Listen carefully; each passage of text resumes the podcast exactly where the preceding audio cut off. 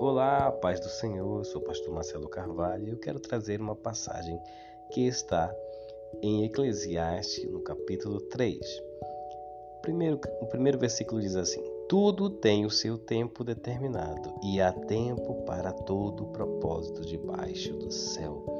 Há tempo para todas as coisas.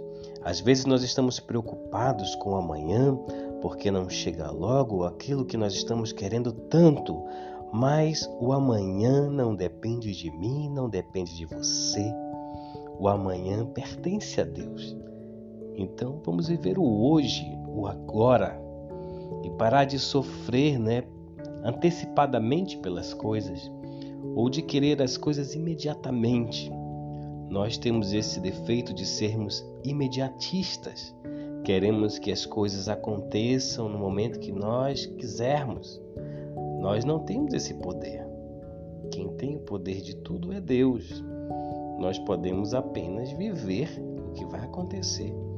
Eu não estou falando de se planejar para uma viagem, eu não estou é, falando de se planejar para ter um negócio. Tudo isso você tem que ter um plano.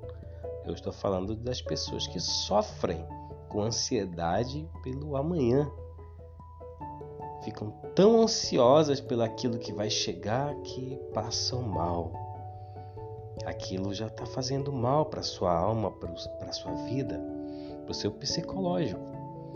Então, nós devemos orar e pedir a Deus para agir no nosso controle, né? Para que nós possamos ter esse é, autocontrole de sabermos que as coisas não vão vir no momento que nós quisermos, mas no momento certo.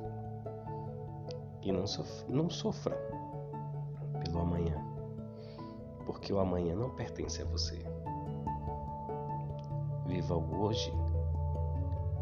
Agradeça a Deus pelo hoje, pelo momento que você está vivendo, porque todo momento é um momento, uma dádiva de Deus na sua vida. Muitos não estão vivos mais para agradecer, mas você está e deve agradecer pelo ar que você respira, pela sua vida por todas as bênçãos que o Senhor já fez por você. E muitas ainda Ele vai fazer. É só você crer. Então vamos orar.